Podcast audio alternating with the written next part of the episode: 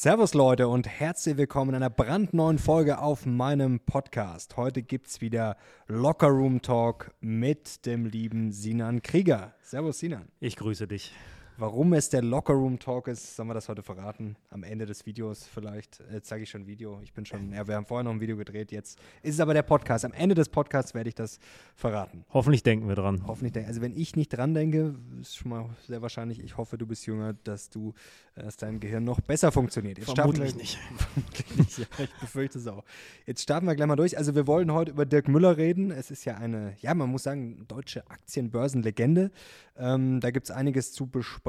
Wir wollen uns jetzt auch nicht an ihm abarbeiten, aber ich glaube, heute gibt es ja, einfach eine, eine, rationale, faire Einordnung. Wir wollen auch ein bisschen erklären, ja, warum wir das Interview mit ihm oder ich besser gesagt das Interview mit ihm äh, geführt haben vor wenigen Tagen. Aber jetzt wollen wir erstmal mit was anderem starten. Ich habe mich diese Woche richtig gefreut für unsere Politiker, für den Kanzler, dass ja das ganze Kanzleramt so schön ausgebaut wird. Hast du dich auch, bist du auch glücklich? Ich bin äh, vor allen Dingen sehr, ähm, sehr glücklich für die Politiker. Ja. Ähm, ja. also mir fehlen ein bisschen die Worte. Ich meine, ich möchte jetzt nicht wieder wie der deutsche Michel klingen, der sich über alles aufregt, ähm, aber ich meine, wir reden pausenlos darüber, äh, wie wir das alles finanzieren sollen. Und dann so ein Prachtbau. Äh, das erinnert mich schon so ein bisschen an die Türkei, an das Heimatland meines Vaters. Das sind auch sehr schöne Paläste. Wo ne? sich äh, der liebe Herr Erdogan schöne Paläste bauen lässt und wir äh, das sehr, sehr gerne hier äh, hierzulande kritisieren und dann äh, machen wir es nicht besser. Also ja. Das hat Steingart auch schon geschrieben. Also wenn Putin oder Trump das jetzt machen würden, dann würden sich alle aufregen. Ähm, ja, es ist ja alles grundsätzlich möglich und äh, wie du schön sagst, man muss sich nicht mehr über alles aufregen, aber es ist natürlich gerade gerade in diesen Zeiten äh, von ja, schwerer Krise, Energiepreisen, ähm, Inflation, ähm, kurz vor der Rezession oder vielleicht schon drin, ist es natürlich schon irgendwie so ein bisschen affig. Also 777 Millionen.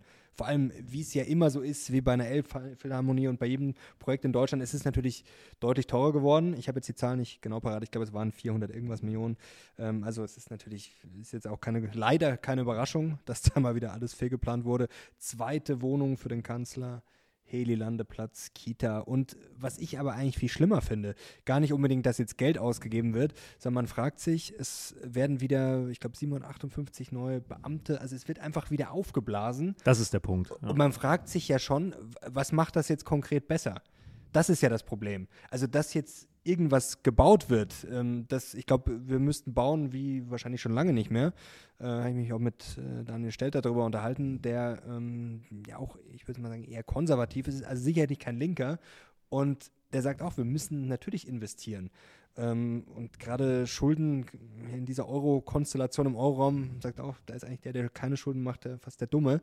Aber die Frage ist halt, was macht das besser? Also, dass der Kanzler äh, repräsentativ wohnen muss und was Schönes haben muss, ist ja gut und schön. Aber vor allem quasi der Bürokratieaufbau, äh, oder? Der ist doch irgendwie schon ein bisschen absurd. Ich meine, weißt du, ob die ähm, das Gebäude jetzt vergrößern, weil so viele neue Beamte da sind oder stellen die die neuen Beamten ein, weil das Gebäude so groß ist? Das ist eine gute Frage. So tief habe ich nicht recherchiert, aber es soll quasi die Fläche soll verdoppelt werden. Also, ähm, ich, ja, ist eine gute Frage. Vielleicht äh, bedingt es so auch äh, einander. Ist eine gute Frage. Also, es ist auf jeden Fall fraglich. Wie gesagt, wenn von mir jetzt der Kanzler noch eine zweite Wohnung hat, das finde ich dann auch, mein Gott, soll das gut haben, der Olaf oder auch die, die danach kommen. Aber wie gesagt, Bürokratieaufbau ähm, ist, glaube ich, das, was wir momentan am wenigsten brauchen. Vor allem, es gäbe ja so viele Sachen, wirklich, glaube ich, wo wir ja, Geld besser ausgeben könnten. Das glaube ich auch. Ja, Stichwort Geld ausgeben. Kommen wir gleich mal zur Börse. Hast du irgendwas investiert die letzte Woche? Bist du, wollen wir gleich noch auch genau darüber sprechen. Wie ist deine Stimmung gerade? Eher Geld ausgeben oder eher Geld zusammenhalten? Ich muss wirklich sagen, also in mir, also jegliche innere Stimme, die ich noch verspüre, sagt mir Sinan, ist nicht mehr viel. rette dein Geld, hör auf mit dem ganzen Mist.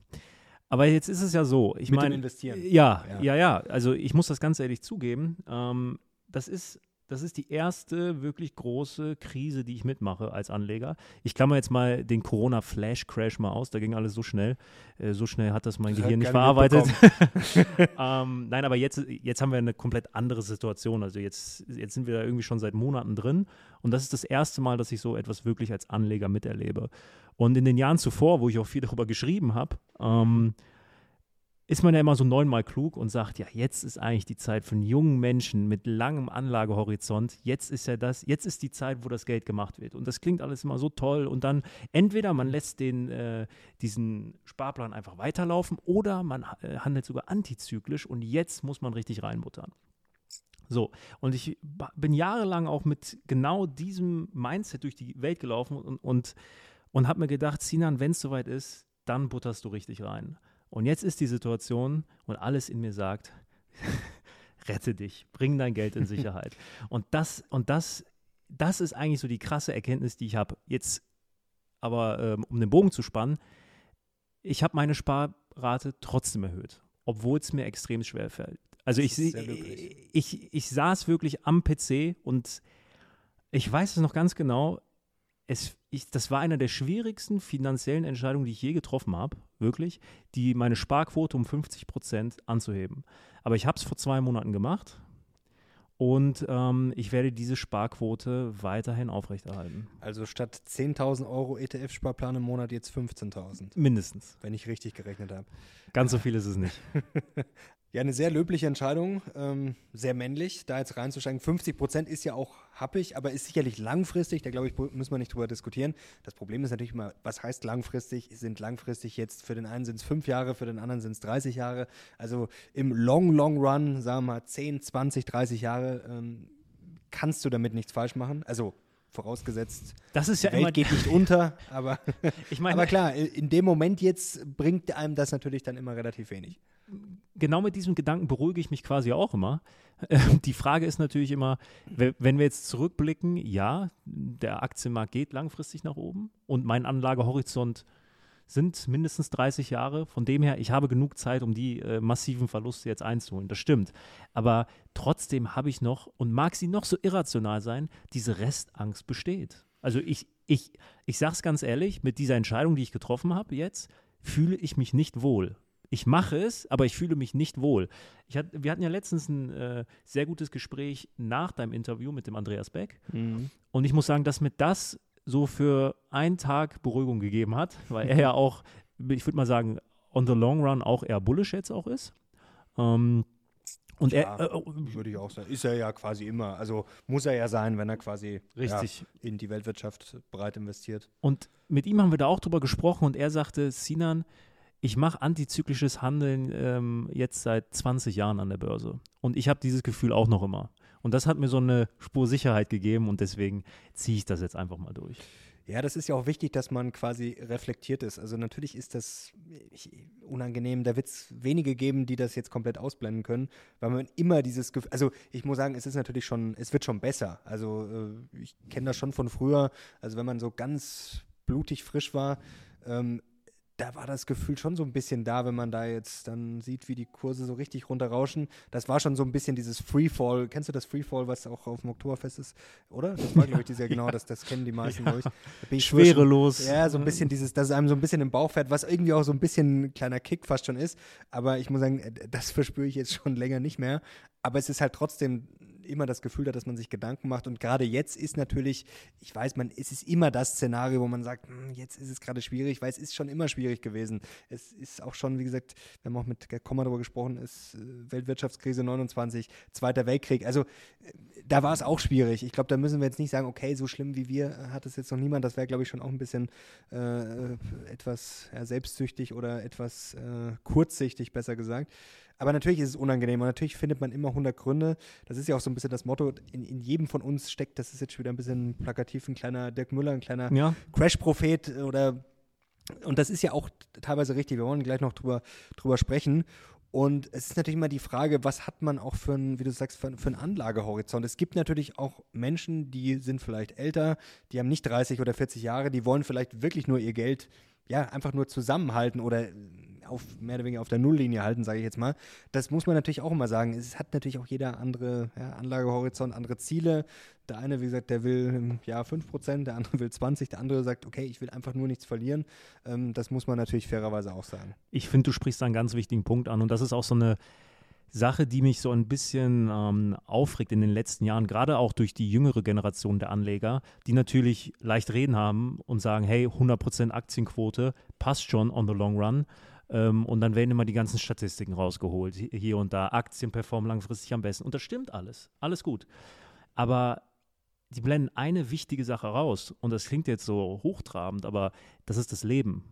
Ähm, und das ist einfach höchst, höchst individuell. Es hat nicht jeder 30, 40 Jahre Zeit. Natürlich, ja. Und ähm, es gibt nun mal auch einfach Menschen, und ich zähle mich jetzt auch dazu, die auch einfach diese Verluste äh, psychisch vielleicht nicht ertragen. Jetzt schaffe ich es gerade noch, aber ich weiß nicht, vielleicht, vielleicht ändere ich meine Meinung in ein paar Wochen. Ich will es jetzt durchziehen, aber ich weiß nicht, ob es so kommt. Wenn es jetzt nochmal 20, 30 Prozent nach unten geht, ähm, und ich glaube, dass so dieser psychologische Effekt, wie kann ich abends schlafen, wie bin ich drauf, ist ein, den man einfach nicht vergessen sollte. Und deswegen sollte man auch immer offen sein für andere Strategien, für andere Methodiken, die dann vielleicht on the long run nicht diese super Rendite bringen, die aber einfach weitaus weniger volatil waren und wo ich in Krisenphasen einfach entspannter sein konnte.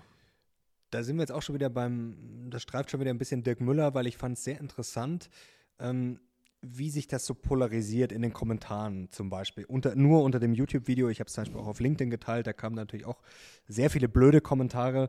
Und natürlich muss man jetzt mal eins klarstellen, ähm, das hätte ich vielleicht in einem Interview noch klarer rauskehren können. Ich habe mir dann äh, auch danach gedacht, okay, vielleicht hätte man einfach nochmal sagen müssen, okay, Dirk, fünf Jahre jetzt der Fonds, ich glaube minus 12 Prozent oder was es sind. Es ist halt natürlich mit Gebühren noch.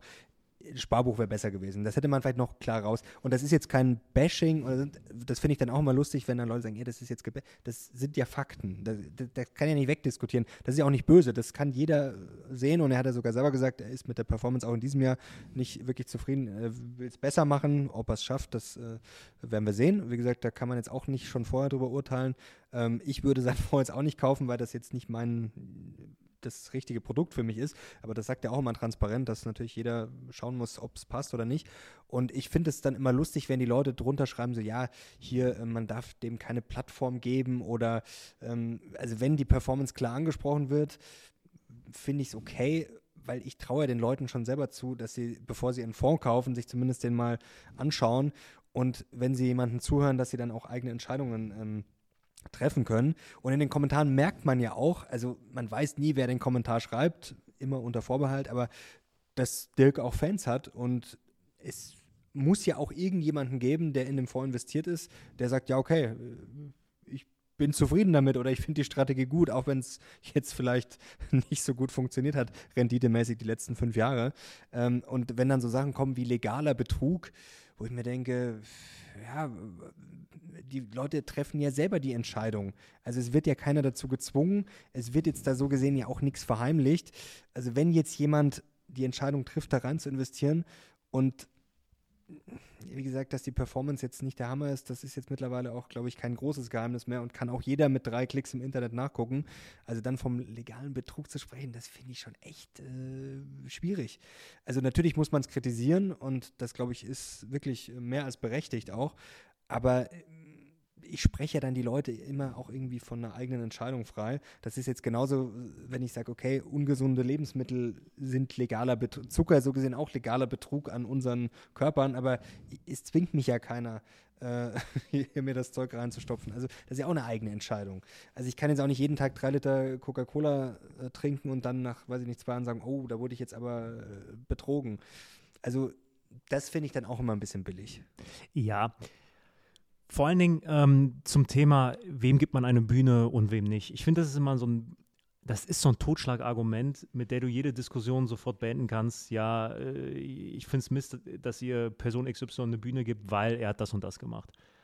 Ähm, wie du schon richtig sagst, niemand wird gezwungen, in seinen Fonds zu investieren. Punkt eins. Punkt Nummer zwei, dadurch, dass es ein handelbarer Fonds ist, ist alles sehr transparent. Und wir vertreten eher die Meinung, dass wir euch einfach wahnsinnig viel zutrauen und wir glauben, dass jeder Zuschauer, jeder Zuhörer von uns am Ende äh, rational, wie rational auch immer, seine Entscheidung selber fällen kann. Und wir sind nicht die, die bevormunden und nicht die, die sagen, das dürft ihr sehen, das dürft ihr nicht sehen, das sollt ihr machen, das sollt ihr nicht machen, das ist einfach nicht unser Stil. Und ähm, da würde mich nochmal deine Meinung dann ganz grundsätzlich ähm, interessieren. Wann wäre denn für dich eine Grenze, wo du sagst, okay, der oder die These, der oder die Person wollen wir jetzt wirklich hier keine Bühne geben? Also was ist auf unserem Kanal, auf deinem Kanal erlaubt und wo ziehen wir die klare Grenze? Ich glaube, das ist grundsätzlich relativ einfach. Also wenn es jetzt um Hetze geht, um Diskriminierung und ich bin politisch jetzt nicht überkorrekt. Also ich finde es dann auch mal wirklich erfrischend, wenn dann mal ein Kommentar kommt, wo viele vielleicht schon sagen, so, oh, darf man das noch sagen? Das finde ich absolut okay. Wenn man natürlich merkt, es sagt jetzt jemand um gewisse, ja, weiß ich nicht, Gruppen oder Menschen zu beleidigen oder wenn da eine Agenda dahinter steckt, ähm, wie es ja bei manchen Leuten offensichtlich ist, also wirklich extremistische Positionen, ähm, das geht gar nicht. Oder wenn Leute natürlich schon durch ge ja, gewisse Sachen auffällig geworden sind. Aber trotzdem geht das Meinungsspektrum ja, finde ich, sonst das Legale schon relativ weit. Und natürlich gibt es Leute, die man vielleicht öfter interviewen sollte und manche vielleicht nicht so oft. Aber ich finde es schon wichtig, einfach mal den Leuten auch mal eine andere Perspektive zu geben. Und natürlich muss man das kritisch sehen, aber du hast gerade schon gesagt, ich traue das den Leuten zu. Man versucht ja dann auch natürlich die Gegenposition einzunehmen.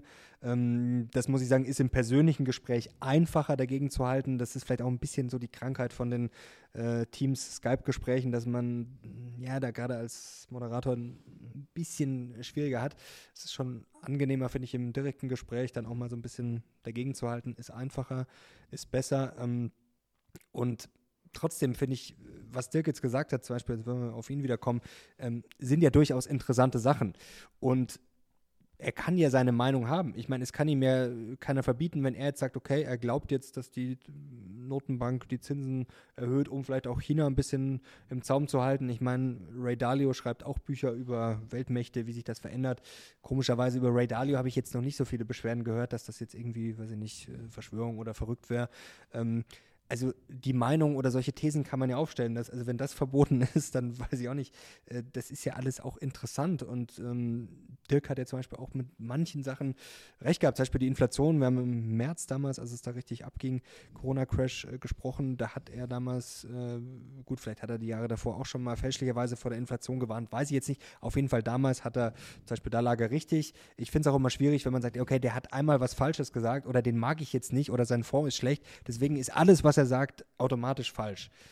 Das ist halt auch schwierig. Mir, ähm, mir kommt gerade eine Idee, weil ich finde deinen Punkt sehr, sehr wichtig, dass du sagst, dass wir Argumente häufig daran bemessen, wer sie sagt. Natürlich, das ist in der Politik ja vor allem ein Riesenproblem. Was hältst du davon, wenn ich mal ein paar Zitate mitbringe und dir immer die Frage stellt, wer hat es gesagt? Dirk Müller oder let's say Andreas Beck. Ja, das, ja, das finde ich, find ich gut. Weil meine These ist, dass du häufig daneben liegen wirst.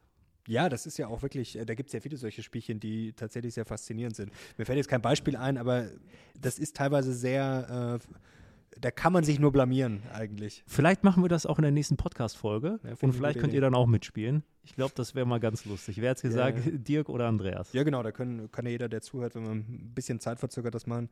Ja, ja. finde ich, find ich gut. Vielleicht an dieser Stelle auch so ein paar ähm, ja, äh, Insights, wie wir hier arbeiten. Und ähm, da könnt ihr euch sicher sein, dass die Frage, mit wem führen wir Interviews und vor allen Dingen, wann führen wir die Interviews, damit wir ein Gleichgewicht haben, eigentlich die entscheidende Frage ist und wir sehr, sehr viel Zeit genau damit verbringen. Also es ist sehr, sehr häufig so, dass entweder Mario oder ich mit Interviewideen kommen und wir uns dann einen Plan machen, okay, wollen wir dieses Interview führen? Was ist das Ziel des Interviews? Und wie können wir das vom quasi vom Timing so machen, dass ihr ein möglichst breites Spektrum habt und dass auch unsere Berichterstattung nicht zu tendenziös wird. Also wir würden es zum Beispiel niemals machen, sag niemals nie, aber ich kann mir jetzt nicht vorstellen, dass wir vier Crash-Propheten nacheinander. Nee, das ist ja dann auch, ähm, ja, ist ja auch nicht sinnvoll. Also Richtig. genauso wie wir brauchen jetzt auch nicht zehnmal hintereinander, äh, zehnmal hintereinander jemand, der sagt, okay, DAX steigt um 100 Prozent, ähm, wird dann auch schnell langweilig. Aber vielleicht an dieser Stelle dann auch mal, ich finde, ist das ein ganz schönes Beispiel, so das Thema, wen bringt man und, und wen bringt man nicht, um so die Diskrepanz eines Journalisten, der du bist, und eines Geschäftsmann, der du jetzt auch bist, mal, ähm, mal darzustellen. Denn was natürlich klar ist, man weiß, dass Menschen, die polarisieren, am Ende auch die meisten Klicks bringen, im Zweifel, Klar. und die Videos super laufen und, und dementsprechend natürlich dann auch ähm, den Kanal pushen. Ähm, das Video, das bei uns am besten lief, war jetzt beispielsweise von Horst Lüning, auch ein streitbarer Charakter. Die einen lieben ihn, die einen mögen ihn gar nicht. Ähm, und das ist auch so ein schönes Beispiel. Das macht man dann mal. Und dann sieht man, hey, das hat super viele Klicks. Dirk Müller wird vermutlich, oder ich weiß nicht, ob es schon ist, auch über 100.000 Klicks gehen. Ist er schon drüber, ja. So. Ähm, und das ist dann natürlich auch eine Abwägung, die man machen muss. Und ich glaube, da, da können wir auch ganz transparent sein. Natürlich streut man auch solche Videos ein, Natürlich, wo man dann weiß, hey, das sorgt für Gesprächsstoff, das bringt den Kanal zahlentechnisch nach vorne. Auf jeden Fall. Ich glaube, es spielt schon auch eine Rolle. Ich, ich muss zum Beispiel auch mal sagen, Horst oder, oder Dirk sind, sind auch gute Typen, also die man auch in gewisser Weise kennt, die man auch mag. Also das würde ich jetzt lügen, wenn ich jetzt sage, ich mag jetzt Horst Lüning, ist mir jetzt unsympathisch oder Dirk Müller ist mir unsympathisch, dann würde ich jetzt auch lügen. Also ähm, klar in, hat, interviewt man auch Leute, nicht nur Leute, die einem sympathisch sind. Das ist ja auch manchmal so ein Denkfehler. Ähm, dass man quasi, wenn man jemanden interviewt, dass man auf YouTube kann ich es natürlich verstehen, weil man da natürlich schon eher Leute interviewt, die man vielleicht öfter interviewt, die man dann ja gut kennt oder die man dann natürlich auch schätzt, wie jetzt zum Beispiel auch ein Andreas Beck oder ein Gerd Kommer, die natürlich regelmäßig da sind. Natürlich interviewe ich jetzt nicht lauter Leute, die ich schrecklich finde. Aber trotzdem, das habe ich ja, glaube ich, damals im Vorstellungsvideo im ersten gesagt, dass ich gern zum Beispiel natürlich Donald Trump interviewen würde oder natürlich interessante Persönlichkeiten. Das heißt ja nicht automatisch, dass ich jetzt Fanboy bin. Also das wäre ja schrecklich, wenn ich quasi als Journalist äh, oder wie auch immer oder als Interviewer nur Leute interviewen würde, die ich, wo ich Fan bin. Also Fan ist sowieso schon mal eine schlechte Haltung, äh, wenn ich Leute interviewe. Ähm, das wäre ja absurd. Also, und das, aber das ist immer klar, das ist immer ein sehr ähm, schwieriges Feld. Ich finde, man muss natürlich auch immer in gewisser Weise irgendwo versuchen, fair zu sein, natürlich schon gegenzuhalten. Es ist auch nicht jedes Interview gleich. Also man macht natürlich auch, äh, manchmal hält man vielleicht ein bisschen mehr dagegen, manchmal ein bisschen weniger. Klar, ähm, ist auch nicht jedes Interview dann äh, zu vergleichen, aber es ist ein guter Punkt, was du, was du angesprochen hast. Ja, wie fandest du denn Dirk im äh, Interview? Also ich meine, unterhaltsam ist das ja natürlich schon mal immer. Das auf jeden Fall, aber ähm, das wird ihm auch nicht gerecht, wenn man sagt, okay, er ist einfach nur unterhaltsam. Ähm, nehmen wir mal die Fondssache raus, ich glaube, die mhm. haben wir jetzt ausgiebig besprochen ähm, und gehen mal auf wirklich die inhaltlichen Punkte ein und sein Blick, gerade seine Sicht auf die, ähm, auf die politische Landschaft, weltpolitische Landschaft und wie er da äh, quasi draufblickt. Und da muss ich sagen, da habe ich, ähm, ich saß ja quasi hinter der Kamera beim Interview, wie bei fast allen Interviews, und ich habe dort eine Menge mitgenommen. Also ich fand seine Gedankengänge, die er hat, natürlich sind die eher pessimistisch, keine Frage. Aber ich fand einige Punkte, die er da gebracht hat, gerade so ähm, das Kräftemessen gerade zwischen Amerika und China und wie das mit der FED zusammenhängt. Ich muss ehrlich zugeben, ich habe so weit noch nicht gedacht. Ich habe danach dann darüber nachgedacht und komme zu dem Schluss, das ist, also da ist was. Also ich halte das nicht für komplett an den Haaren herbeigezogen, was er da sagt, sondern muss wirklich sagen, hey, da hat er einen Punkt, darüber lohnt es sich zumindest mal drüber nachzudenken. Und ähm, allein aus dieser Warte ähm, war das schon ähm, ein sehr, sehr inhaltsstarkes Interview, meiner Meinung nach. Ja, genau, das ist immer die Frage. Also man, man sollte es halt natürlich nicht jetzt sagen, okay, das ist so, aber es sind interessante Gedanken und ähm, es kann ja auch keiner jetzt äh, widerlegen. Also das ist jetzt, oder was heißt, kann keiner widerlegen, aber ist schwer und ich glaube, es ist natürlich dann schon eine, vielleicht eine extreme Position, die man natürlich auch nicht beweisen kann. Oder es ist dann vielleicht, es ist aus gewissen Sachen vielleicht dann mehr gemacht, als es ist. Aber es ist, wie du schon sagst, vielleicht ist ein bisschen was dran. Wie gesagt, dass, dass sich China und USA gegenseitig auf die Mütze hauen seit Jahren schon und dass es dann natürlich um viele Sachen geht. Ich meine, nicht umsonst verbieten die Amerikaner den Chipverkauf nach China. Also das sind ja alles Sachen, äh, das ist ja keine Verschwörungstheorie. Ähm, natürlich äh, rumpelt es da richtig im Gebälk und natürlich ist es ein Machtkampf, der auch relativ logisch ist. Und ich finde das schon interessant, wenn man da vielleicht, okay, vielleicht steckt dann doch noch ein bisschen mehr dahinter. Ähm, das ist ja dann noch keine Verschwörungstheorie. Natürlich muss man immer sagen, okay, wo ist dann vielleicht die Grenze, wo wird dann vielleicht ein bisschen zu viel draus gemacht, wo ist dann alles Absicht, wo ist dann immer der ganz große Plan. Da muss man natürlich schon sagen, okay, ähm, vielleicht ist es dann ein bisschen zu viel, vielleicht ist es dann ein bisschen zu viel Storytelling. Ähm, aber natürlich äh, sind da massive Konflikte und die Frage ist natürlich auch, ja, ob sich die noch verschärfen. Und ähm, natürlich, je mehr sich die USA bedroht fühlen, sage ich mal. Ähm, Im Zweifel äh, werden die jetzt nicht Ball verklatschen und sagen, ach, das machen die Chinesen aber toll, äh, dann ziehen wir uns mal zurück. Also das ist jetzt sicherlich nicht der amerikanische Lifestyle und das ist ja auch völlig okay. Also das ist, glaube ich, auch in einem Interview rausgekommen. Ähm, und da reden wir jetzt ja schon lange drüber mit sämtlichen Experten, dass die Amerikaner halt einfach ähm, ja, ihre Interessen durchsetzen und da ist ja auch nichts Verwerfliches dran. Also ich glaube, da können wir uns, vielleicht ist es manchmal zu vieles Guten, da kann man das, ich will, ich will es jetzt gar nicht werten, aber ich glaube, wir können uns auf jeden Fall davon eine Scheibe abschneiden, denn dass jetzt Europa oder auch Deutschland seine Interessen wirklich immer konsequent vertritt. Also ich glaube, ähm, wir sehen es ja allein an, an, den Unternehmen. Ich will jetzt gar nicht über Macht und, und Krieg oder sowas, äh, darum geht es gar nicht. Es geht ja einfach nur schon mal um die eigenen Unternehmen. Also das sagt ja auch zum Beispiel Berneck immer schön, dass wir Weltmeister darin sind, alles zu zerreden. Wir haben, ob das jetzt beim Dieselskandal bei VW, also Industriepolitik, die kommt ja bei uns schon zu kurz und ob wir das jetzt sehen momentan, äh, dass wir ja es ist Energiekrise und hier es wird dann rumgezankt und Herr Habeck wird zickig, wenn er gefragt wird, was jetzt denn mit den AKW ist und dann wird da zickig gesagt, ja, wir reden. Ähm, wo ich schon das Gefühl habe, okay, die Politiker sind mehr mit sich selber beschäftigt, als mal wirklich auch für, ja, für uns da zu sein oder auch für die Industrie und gerade international das nach vorne zu bringen. Und ich meine, wie viele Weltkonzerne haben wir denn? Ich meine, Wirecard hat auch funktioniert. Warum? Ja, weil endlich mal so Hauch eines internationalen Players da war. Und natürlich sind da alle quasi auch, was heißt, drauf reingefallen, aber war natürlich gierig danach, weil man gesagt, okay, da ist jetzt vielleicht, ja, das ist auch schon international ein bisschen bekannt.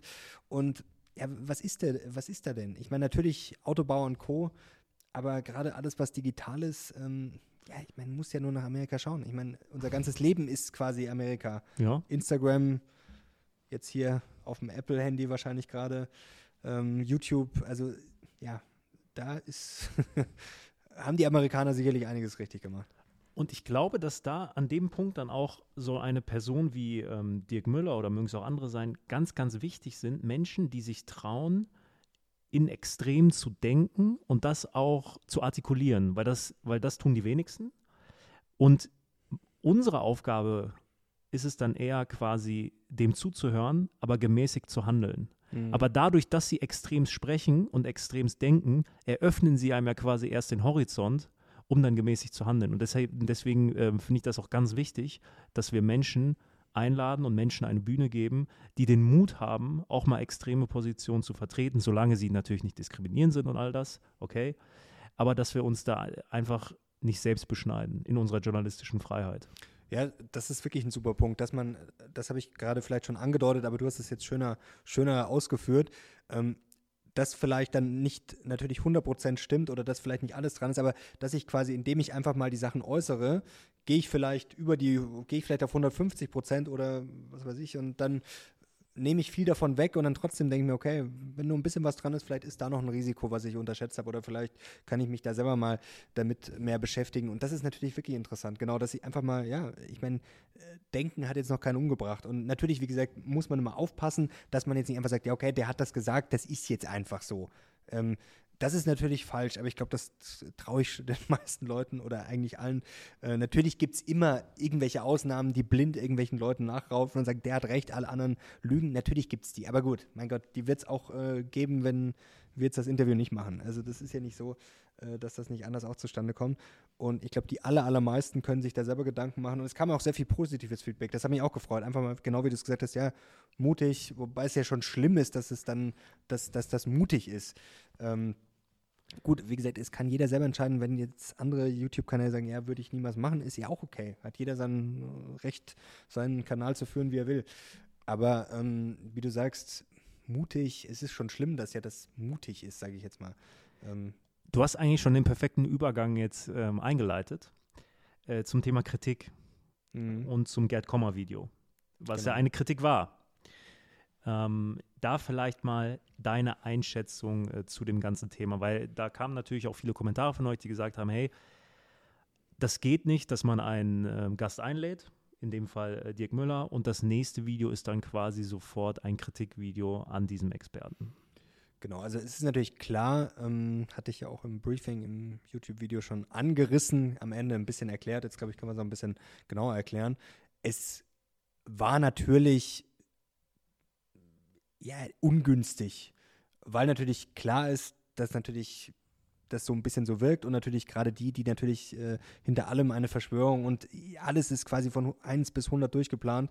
Natürlich hat man den Munition geliefert und ich kann es auch verstehen, dass es ein bisschen ungut war, wenn man jetzt Dirk Müller am Dienstag da hat und dann kommt quasi am Donnerstag der Komma, wo wir dann jetzt quasi draufschreiben, ja, hier, hier liegt Dirk, Dirk Müller falsch. Wobei ich jetzt schon mal sagen muss, wir haben ja nicht gesagt, Dirk Müller liegt mit allem falsch. Das fand ich dann auch schon wieder schwierig, weil in den Kommentaren kam dann, ja, hier wurde jetzt aber auf das und das und das nicht eingegangen. Das war jetzt quasi nur ein Beispiel, ähm, diese Aussage, die halt zufälligerweise jetzt von Dirk da getroffen wurde und ähm, das Komma-Interview war ja vorher schon geplant. Also wir haben jetzt ja nicht gesagt, okay, jetzt kommt Dirk und dann rufen wir am nächsten Tag äh, den Komma an, sondern Gerd Komma hat einen Blogbeitrag verfasst, der nachweislich am 5. Oktober online ging. Es ist also dieses Gerd Komma-Video basiert quasi zu 98 oder sogar 100 Prozent auf diesem Blogbeitrag, wo sich Gerd Kommer angeschaut hat, was ist denn da 1929 passiert. Und er hat ja nicht nur Dirk Müller kritisiert oder äh, Leute, die das äh, fälschlicherweise nach seiner Meinung äh, immer sagen, sondern er hat ja zum Beispiel auch Niall Ferguson, Historiker, also er hat ja auch andere Leute quasi äh, genannt, die aus seiner Sicht das äh, falsch sehen. Also das ist ja schon mal wichtig. Und wie gesagt, der Blogbeitrag kam am 5. Oktober und da hat Komma mir schon, er hat eine E-Mail geschrieben, äh, ja, ob, ob da Interesse bestünde, das irgendwie umzusetzen. Ja, und dann haben wir das Video gemacht und dann haben wir natürlich davor ein bisschen, du warst auch dabei, ein bisschen gequatscht und dann habe ich gesagt, ja, ähm, Lustigerweise, Dirk Müller vor zwei Tagen hat genau quasi auf diese Krise angespielt oder, oder hat das gesagt mit äh, 1929. Und dann kann ich ja einem Gerd Kommer quasi diese These oder diese Aussage vorhalten. Das ist ja nichts, das ist ja kein Nachtreten oder wie auch immer. Also, ähm, und wie gesagt, es wurde ja quasi nicht, diese Argumentation wurde ja nicht auf Dirk Müller angepasst, sondern die gab es ja vorher schon. Und das war jetzt einfach quasi nur der Aufhänger. Und ja, gut, dass man es dann vielleicht noch nochmal plakativ draufschreibt, okay, das war. Das ist, glaube ich, der springende Das Punkt. war vielleicht bisschen übers Ziel hinausgeschossen. Also, das soll nicht wie eine Rechtfertigung klingen. Es war aber wirklich so, es war keine abgesprochene Nummer, weder mit äh, Dirk Müller noch mit Gerhard Kommer. Das war nee. in dem Fall Zufall. Es war Zufall. Ähm, deshalb glaube ich, dass die Frage, die du Gerd Kommer gestellt hast und Bezug nimmst auf das Interview, liegt ja nah. Also das ist ja Natürlich. wie auf dem Silbertablett serviert. Das, das wäre ja fast das falsch. Das macht man ja auch öfter. Das ist ja nicht so, dass es zum ersten Mal in der Geschichte passiert ist, sondern das ist ja normal, dass sich Experten mit der, oft mit der Gegenmeinung natürlich eines, Exper eines anderen Experten konfrontiert. Das ist ja ganz so, normal. Also das, ähm, das, das ist, glaube ich, auch gar nicht so der entscheidende Kritikpunkt das, wo wir uns an die Nase fassen müssen, ist, glaube ich, der Punkt, dass wir dann Dirk Müller noch fett aufs Thumbnail schreiben. Ich kann mich daran erinnern, als das Interview fertig war mit Gerd Kommer, haben wir uns angesehen und haben beide zeitgleich gesagt, das wird das Bump. Und wir wussten, okay, das knallt. Das knallt. Das wussten ja. wir. Und ich glaube, ich glaube, dass, und da kommen wir wieder ähm, zum Punkt Geschäftsmann und Journalist. Ich glaube, wir wussten in, in dem Augenblick, okay, das ist etwas, was klickt und das wird seine Runde machen. Und in dem Augenblick fanden wir das gut und haben gesagt, okay, dann, dann machen wir das. Was wir aber dann nicht bedacht haben in dem Augenblick, das ist dann zu kurz gekommen, ist vielleicht, dass wir damit Dirk Müller halt, ja, Unrecht tun. Weil ich finde, den Punkt, den müssen wir uns gefallen lassen, wenn Menschen sagen, hey, das macht man nicht, ihr ladet jemanden ein und das nächste Video ist sofort quasi ein Be eine Bezugnahme darauf und eine sehr, sehr kritische. Das stimmt, das ja, ist klar. richtig, wenn man es so prominent aufs das, Thumbnail das schreibt. Ist, dass es halt quasi direkt danach kam. Das war natürlich, das war jetzt ungünstiges Timing, aber wir hatten jetzt auch kein anderes Video parat quasi. Ja. Und ähm, wir hätten aber ja. das Thumbnail anders machen können, sollen, glaube ich, in Nachbetrachtung.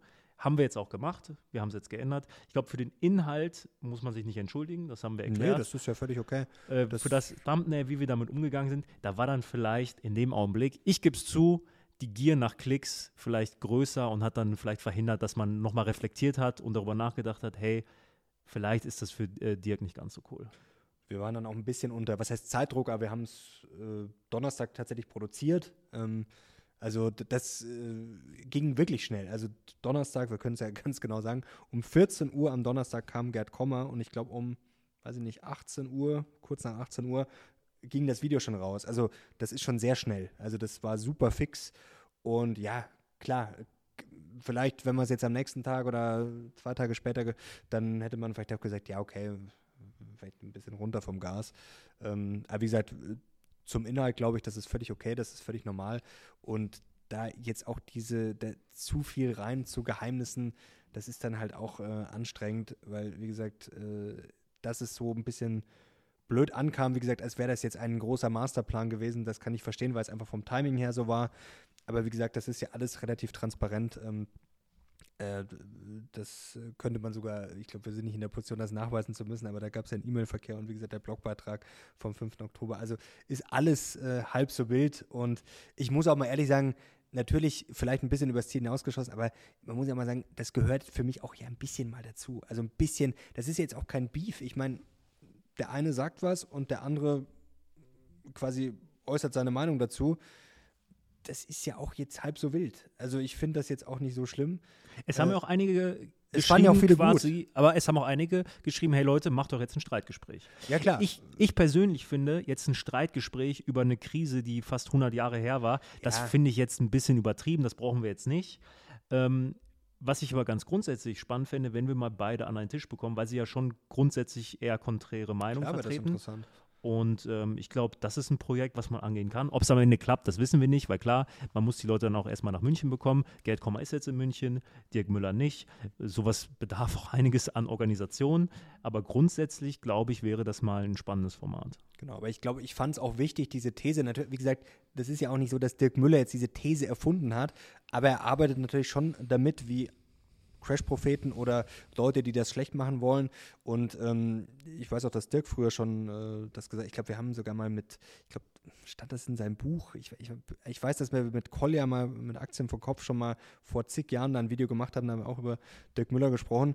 Und auch diese Nummer immer, ja, wer, wer in den 80er Jahren oder in Japan investiert hätte auf dem Hoch, in den Nikkei, der wäre heute immer noch, wird alt aussehen. Ja, aber es ist natürlich schon immer quasi, ähm, ich glaube, wir sind mittlerweile ja schon auch aufgeklärt, dass man, wenn das jemand macht, ist es auch wieder ja sein eigenes Risiko. Ich glaube, wir sind mittlerweile aufgeklärt genug, dass wir wissen, okay, wenn man investiert, sollte man ähm, grundsätzlich breit investieren, global investieren, wenn man jetzt gerade vielleicht kein großer Experte ist, wie auch immer, aber die Experten scheitern ja auch regelmäßig mit ihren Prognosen und mit äh, Stockpicking und Co. Also wenn wir global investieren, dann wird langfristig das im Zweifel relativ gut aussehen. Und dann natürlich immer mit Beispielen daherzukommen, ähm, die dann natürlich ist es eine Form von Marketing, weil natürlich, wenn ich sage, okay, wenn du das gemacht hättest, das passiert dir jetzt, wenn du bei mir investierst, nicht. Ähm, Rendite passiert dann aber halt auch nicht. Äh, und das, das muss man halt auch, das muss man dann einfach kritisieren. Tut mir leid. Also so, glaube ich, wenn man das nicht kritisieren darf, dann ist es halt auch lächerlich. An dieser Stelle ganz wichtiger Disclaimer, das ist keine Anlageempfehlung. Ja, das ist alles, was wir in diesem Podcast sagen ist keine Anlageempfehlung. Wir einfach nur tauschen unsere Meinungen aus. Wir haben ja heute auch, glaube ich, nichts gesagt, wo wir jetzt äh, ja gut, wo wenn, wir konkret investieren. Wenn ich sage, dass ich um 50 Prozent meine Sparquote erhöhe, dann ja. ist das auf eigene Gefahr und das empfehle ich jetzt niemandem konkret. Er hat alles in Japan investiert. Alles. Jetzt, jetzt hat er aber gerade zurück gerade auf Stornieren, seit ich ihm das gerade gesagt habe, dass Japan sehr gefährlich ist. Nee, Spaß beiseite. Vielleicht nochmal ganz kurz, ähm, um auf das Thumb zu sprechen zu kommen. Äh, das hatte ich dir heute auch schon gesagt. Das ist ganz spannend. Ähm, Mr. Beast, der zurzeit größte mhm. YouTuber der Welt, gibt für, deines, äh, für seine Thumbnails bis zu 10.000 Euro aus. Also der gibt das dann den Designern, dass die ein schönes Thumbnail machen. Und wieso? Das, das erklärt er in einem Podcast sehr, sehr schön. Er sagt, das Thumbnail ist eigentlich das Wichtigste an einem YouTube-Video. Und das entscheidet am Ende, ob ein Video 50 Millionen oder 200 Millionen Aufrufe macht. Und das ist ja auch eine Kritik, die ab und zu kommt, hey, eure Thumbnails sind zu reißerisch. Und daran erkennt man aber ganz schön, wenn ihr euch mal die Thumbnails von Mr. Beast anseht, da sind wir nichts gegen. Ähm, Gut, klar, wir sind auch eine andere logisch, aber Baustelle, aber trotzdem. Dass es einfach wichtig ist, in diesem, ja, in diesem Haifischbecken YouTube, wo jede Sekunde neue Videos hochkommen, dass es einfach wichtig ist, optisch, ich sage jetzt mal, triggernde Thumbnails zu machen, weil man sonst einfach untergeht. Und wir haben auch Versuche gemacht. Und Mario, du machst das jetzt seit über sechs Jahren. Mhm. Du weißt, wovon du redest. Am Ende sind die Thumbnails, die auffallen, die irgendeine steile These haben, die nicht inhaltlich falsch sind. Das ist uns immer ganz wichtig. Ja, das, klar. das, was wir machen, ist kein Clickbait. Natürlich, auf dem Thumbnail spitzt man zu. Aber das ist quasi Pflicht, denn wenn wir es nicht tun würden und uns zurücknehmen würden auf dem Thumbnail, würden am Ende des Tages unsere Videos nicht geklickt werden. Genau, und das ist ja das Wichtige. Man hat ja eine Botschaft, die man rüberbringen will. Ich will ja Leute erreichen. Weil natürlich, dann kommt noch eine Kritik, ja, hier Clickbait und eine reißerischen Titel. Ähm, also erstens ist für mich Clickbait, ich weiß natürlich, was damit gemeint ist, aber Clickbait ist für mich, wenn ich was draufschreibe und dann kommt nichts. Also wenn ich jetzt draufschreibe, ich kaufe diese zehn Aktien und da kommt nichts, dann ist es natürlich, also das ist dann nicht Clickbait, das ist ja dann schon ja, Betrug, Verarsche, wie auch immer, wie man das nennen will. Ähm, aber ich meine, Zuspitzung wenn das quasi dann im Video vorkommt, das ist jetzt für mich kein klassischer Clickbait. Natürlich kann man sagen, okay, ist ein bisschen reißerisch, aber wie gesagt, ich muss ja erstmal Aufmerksamkeit schaffen, um dann den Leuten, sagen wir, im Video einen vernünftigen Inhalt zu bieten. Weil wenn ich da jetzt draufschreibe, Börsenupdate Nummer 5, ja, weiß ich nicht. Es gibt Kanäle, die das machen, aber richtig, äh, die findet ihr nicht. Ja, das äh, ist dann eher schwierig. Und ähm, ja, klar ist es manchmal, das kann man ja auch ehrlich sagen, natürlich ist es manchmal eine anstrengende Welt, weil natürlich wird sich da überboten und aber klar, man kann natürlich jammern und sagen, oh, das ist mir jetzt irgendwie zu äh, unseriös oder ähm, ich, ich will es jetzt auf unbedingt so machen, wie ich das für richtig halte kann ja jeder für sich entscheiden, aber unterm Strich will ich ja Erfolg haben und wie gesagt, ich will ja Leute erreichen. Und wenn es so funktioniert und wenn die Leute grundsätzlich sagen, die Videos sind gut und die bringen mir Mehrwert, dann ist das Thumbnail halt auch dann Mittel zum Zweck. Und wichtig ist ja quasi, dass der Inhalt überzeugt. Und wie gesagt, aber ich brauche halt einfach eine ja, gute Verpackung, sonst ja, bekommt den Inhalt niemand zu sehen. Und das wäre ja dann schade, wenn offensichtlich viele Leute es gut finden. Und ich würde schon behaupten, ja, dass die Inhalte, gerade auch die eigenen Videos, ich versuche das ja schon so möglichst äh, gewissenhaft und seriös äh, wie möglich zu machen. Und auch gerade dann sozusagen die spitzen Sachen, die auf den Thumbnails aufgegriffen werden, dann auch öfter mal zu entschärfen von den Burries, äh, Michael Burries und Co. dieser Welt. Ähm, also ich glaube, da kann man auf jeden Fall in den Spiegel schauen. Das glaube ich, kannst du auch. Und ich finde, gerade deine letzten Briefings, die waren inhaltlich wirklich auf extrem hohem Niveau. Die haben mir sehr, sehr gut gefallen. Das freut mich. Wenigstens einem und hoffentlich noch ein paar anderen. So, jetzt weiß ich, dass ich, ja, das Lockerroom ist mir selber äh, eingefallen. Ich wollte gerade noch was anderes sagen. Ich habe es aber, glaube ich, schon wieder, trotzdem schon wieder vergessen. Ich glaube, wir sind schon einiges in der Zeit. Ich kann es nicht erkennen, aber ja, bringen wir es mal zu Ende. Bringen wir es zu Ende. Also Lockerroom, aufmerksame Beobachter könnten draufkommen. Was steckt dahinter? Also das LO für Lochner, ist jetzt nicht so ein großes Geheimnis, das KR, also Lockerroom, also LO und dann KR, äh, KR steht für deinen Nachnamen. Äh, ja, äh, das steht für meinen Nachnamen, äh, der da Krieger lautet. Ähm, genau, und dahinter steckt natürlich noch was anderes. Gut, das sind einmal die Kürzel für unsere Nachnamen. Und man kennt ja diesen berühmt-berüchtigten Locker-Room-Talk, also einen mhm. sehr, sehr offenen, niveaulosen, so niveaulosen, äh, quasi eine, eine sehr niveaulose Gesprächskultur. Nein, ähm, es geht einfach darum, wir wollen hier in diesem Raum, in, in unserem Studio, eine Stimmung schaffen, ein Umfeld schaffen, wo jeder offen sprechen kann. Und deshalb haben wir uns damals für den Namen Locker Room entschieden. Ich glaube, das trifft es auch gut. Wie gesagt, offen sprechen, das ist, glaube ich, das, was auch das Ziel ist. Ähm, es darf nicht jeder äh, zu Wort kommen, glaube ich. Also klar, wie gesagt, es gibt Ausschlusskriterien, aber ich finde schon, dass man ja auch äh, extrem klingt immer so gefährlich, ja auch mal neue Ideen ähm, ja, dass man den Raum geben sollte. Und wie gesagt, wenn jetzt jemand eine Idee äußert, heißt das ja nicht sofort, dass wir sagen, okay, der hat das gesagt, das finden wir jetzt alle gut und das muss gemacht werden und der hat hundertprozentig recht, sondern es geht ja darum, möglichst viele Meinungen sich einzuholen und dann, glaube ich, kann man sich da selber gut eingrooven und oft, ja, oft liegt die Wahrheit halt dann in, in der Mitte. Das ist nicht immer so, aber oft so und das, äh, glaube ich, ist dann auch wichtig. Äh, genau, was mir noch eingefallen ist, äh, auch Stichwort Dirk Müller, Wirecard. Ähm, da gab es ja auch viel Kritik, auch äh, bei Bernecker haben das viele drunter geschrieben. Ich weiß es jetzt ehrlich gesagt nicht, ob das auch so war. Wahrscheinlich, wenn es sehr viele Leute drunter schreiben. Bei Dirk ja auch, da gibt es ja auch dieses legendäre Video, ja. Äh, Köstlich von Misch, euch. Bei Mission Money, ja, das ist ja wirklich äh, auf so vielen Memes. Das war ja, glaube ich, sogar mal in irgendeiner Doku drin oder in der Wirecard-Doku. Der junge, drahtige Mario Lochner, schön ja, ja. am Nicken, als der Dirk Müller erzählt, dass er Wirecard durchdekliniert hat. Ja, damals waren wir noch äh, richtig frisch und da war, gut, da muss man sagen, hatte Dirk auch, glaube ich, noch ein, noch ein anderes Standing.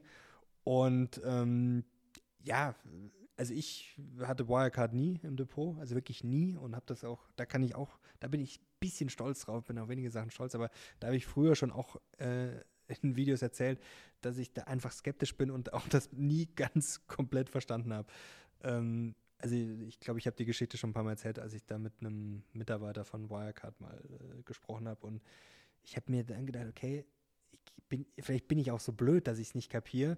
Mir ist klar Zahlungsabwicklung, aber alles andere, ich mir gedacht, irgendwie, also das ist irgendwie, ich, ich, wahrscheinlich bin ich zu blöd, aber es war einfach immer. Jetzt so redet der schlau daher. Jetzt, Jetzt redet der schlau daher. Ja, nee, nee. Also ich müsste es mal nachprüfen, wann ich das zum ersten Mal quasi öffentlich äh, gesagt habe. Aber ich habe es ja auch, äh, hatte es ja auch nie und ich habe auch nie in irgendeinem Video gesagt, ja, ich kaufe jetzt Wirecard oder ich äh, oder ich hab's oder also ich hatte es nie und ähm, ja, zum Beispiel mein Vater hat es auch mal und der hatte Glück, der war nämlich quasi, ich weiß nicht, wann war der 190? Also er war drin und äh, ich habe ihm dann tatsächlich auch gesagt, du, ich würde es mal lieber verkaufen. Und er hat es dann tatsächlich auch gemacht. Also das wäre dann auch böse, weil mein Vater ist dann auch einer, der, ach, hier stand, hier stand das Wirecard gut sein Call und dann kaufen wir das mal. Äh, er hat Glück gehabt, er war quasi, hat den richtigen Zeitpunkt äh, erwischt und hat dann auch auf mich gehört, als ich gesagt habe, ja, ich würde es eher verkaufen. Er hat auch öfters nicht auf mich gehört, aber da Gott sei Dank schon. Und was ich jetzt eigentlich sagen wollte mit Wirecard, ähm, da gibt es ja auch viele lustige Geschichten, zum Beispiel eins, was ich selber miterlebt habe, auch bei Focus Money, als ähm, ja, da ein, wirklich ein Investor, den ich sehr, sehr schätze, kein, kein Deutscher, nicht Andreas Beck, weil sonst kommen jetzt wieder die, ach ja, Andreas Beck, auch nicht Gerd Kommer, die investieren ja quasi gar nicht in Einzelaktien, sondern aus dem US-Raum wirklich ein gestandener, den, glaube ich, ja, ich würde schon sagen, fast alle kennen oder sehr den viele kennt kennen. Ihr. Den kennt man auf jeden Fall. Und der ist auch super. Ich, ich schätze den selber sehr. Aber was kam da kurz vor der Pleite? Also wirklich kurz vor. Ich glaube, wenige Tage. Also ich glaube, das war, bevor es diese erste Schlagzeile gab, wo es schon mal so richtig runterging. Äh, und dann danach kam der Exitus. Da hieß es, ah, Wirecard ist gut. Und dann ja, kam die Meldung am nächsten Tag und dann kam eine E-Mail hinterher, so, ey, hoffentlich ist das noch nicht veröffentlicht. Also das gehört dann halt auch zur Wahrheit. Und ähm, ja, das krieg, kriegen dann halt immer nur bestimmte ab, wie zum Beispiel Dirk dann. In diesem Sinne. Es war mir eine große Freude mit dir. Mir auch. Ja, wir sind jetzt schon richtig on fire. Wir werden einfach jetzt gar nicht mehr aufhören. Jeden Tag gibt es jetzt dann bald einen Podcast. Nee, keine Angst. Nein, nächste Woche gibt es das Zitat-Quiz. Ja, das, wird, das, wird das, das werde ich vorbereiten für dich und für euch. Ja, ich ähm, liebe sowas, ja. Das, ist, das könnt ihr ja den ganzen Tag machen, sowas. Spielchen. also, danke dir. Danke euch fürs Zuschauen. Zuschauen. Zweiter Fehler heute. Angefangen mit Video und jetzt mit Zuschauen. Zuhören natürlich. Und wir sind jetzt raus. Bis zum nächsten Mal. ciao. ciao. ciao.